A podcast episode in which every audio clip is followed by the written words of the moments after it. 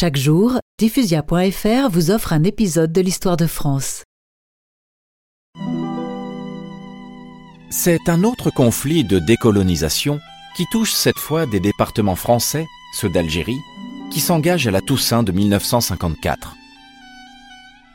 Il précipitera la fin de la quatrième République et le retour aux affaires triomphales du général de Gaulle le 13 mai 1958, après qu'il eut fait croire aux partisans de l'Algérie française qu'il les avait compris.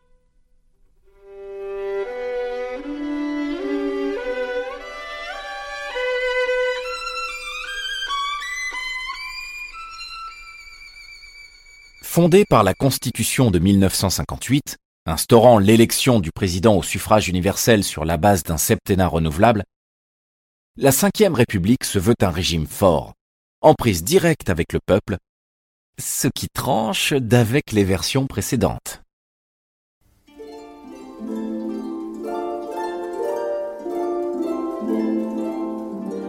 Revenu au pouvoir sur une ambiguïté, l'affaire d'Algérie, De Gaulle se fera dès lors des ennemis durables dont les plus virulents rejoindront l'OAS, qui viendront s'ajouter aux anciens serviteurs de Vichy ou de la toute défunte 4ème République, tel François Mitterrand qui dénoncera dans le régime mis en place un coup d'État permanent.